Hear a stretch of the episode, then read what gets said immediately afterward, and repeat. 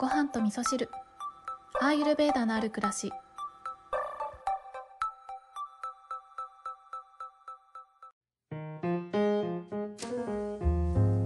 こんにちは、えー今日もちょっと簡単更新にしようかなと思っているんですけれども、えー毎日ねいろんなことがありますけれどもね今朝は私はあの珍しく珍しくかな、うん、うちの2号と喧嘩をしまして喧嘩というかまあ喧嘩なんかちょっともじゃもじゃする感じのことがありまして心がもじゃもじゃしてたんですけどなんかそんな時に、えーヨガとかアーユルベーダーをもとにその心の、えー扱い方っていうことを、うん、知っていてとても良かったなというふうに感じているんですよね。今日はちょっとねそんなお話をしようかなって思うんですけどそう結局そのまあ朝心がもじゃもじゃになったまま、えー2号は出かけてしまってで私が家に一人でいるみたいな感じなんですけどでもあのその後にあの割とねすっと心を切り替えるというか、うん、いつもね瞑想をしている時に、えーと瞑想をしながら自分の心の状態っていうのを客観視するんですよね。えーまあ、瞑想はそうだなやり方いろいろあるんですけど、えーちゃんとやるときは呼吸法やってから、えー座って目を閉じてだいたい15分ぐらいですかね瞑想するんですけどあの今日みたいな心をすぐに落ち着けたいなっていう時に関しては呼吸法とかもせずにそのまま目を閉じてただじっと座るみたいなことをするんですけどそれもあの安楽座とかしないでただ椅子に座るとかでも十分なんですけどそんな状態で自分の心をね観察するんですよ。客観視し,、えしてみるとそれは結構面白い面白くってあの何にも考えていないようなふりをして頭の中ですっごくいろんな考えが飛び交っているっていうことがわかるんですよね。頭の中がおしゃべりしている。だから電車とかで誰かの会話を聞いてるような感じで自分の声がすごくこういろいろんな声が出てきてるなっていうことに気がつくんですよね。でそこに対しての感情っていうのも客観視することができてなんかあなんかイライラしてるけどこれって何に対してイライラしてんのかなとかなんかちょっと悲しい思いとかもあるけどこの悲しいはどこから来てるんだろうとかなんかねあのなんて言うんですかねそう他人を見るように自分を見るっていうねそんな時間を取るっていうのが瞑想の時間になってくるんですけどそうやって、えー自分を観察客観視していると今度客観視している自分って今どういう状態なのかなっていうことを見てみるんですね。そうするとあのそう立場を逆にしてみるんですよね。ざわざわしているもじゃもじゃしている側にもう一回立ってみて客観視している自分があそこにいるぞ。なんか自分はもじゃもじゃしてるけど、えじっとこっちを見てる人がいるぞっていうことを見てみるとその人は何もあの乱れてないとても静かな状態でただこっちを見てるだけって感じなんですよね。そう。だから本当の自分その客観視している自分っていうのは常に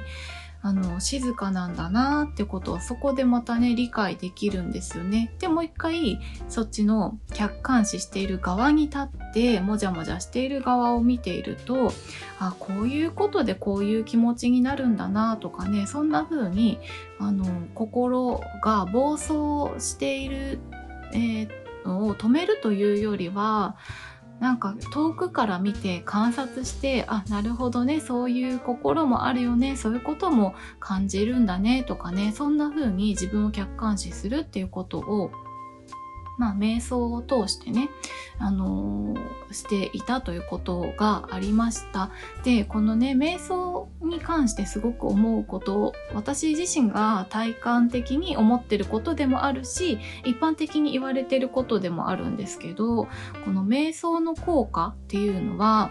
やればやるほど毎日積み重ねれば積み重ねるほどその静かな自分側へえー、瞬時に戻ることができるようになる。よりスピーディーにそちらに戻ることができるようになるから、それが、あの、上手になってくると、日々の中でいろんなことがあっても心に振り回されるっていうことがね、なくなってくるなんていうふうに言われていたり、私自身もね、実感しているっていうところがありますね。で、私はそそうやって先ほど瞑想して、自分の心を客観視して、あ、そんな自分もいるよねってとこで、特に現実が何か変わったわけではないんですけど、冷静になることによってで、じゃあ今後どうしようかな、えー、どんな風に仲直りしようかなとかっていうことを考えながらね、えー、ポチッとね、ポッドキャストいつも聞いてるやつとかを聞きながら、あの、完全に元気を回復しました。で、さっきのね、その、朝の時点では、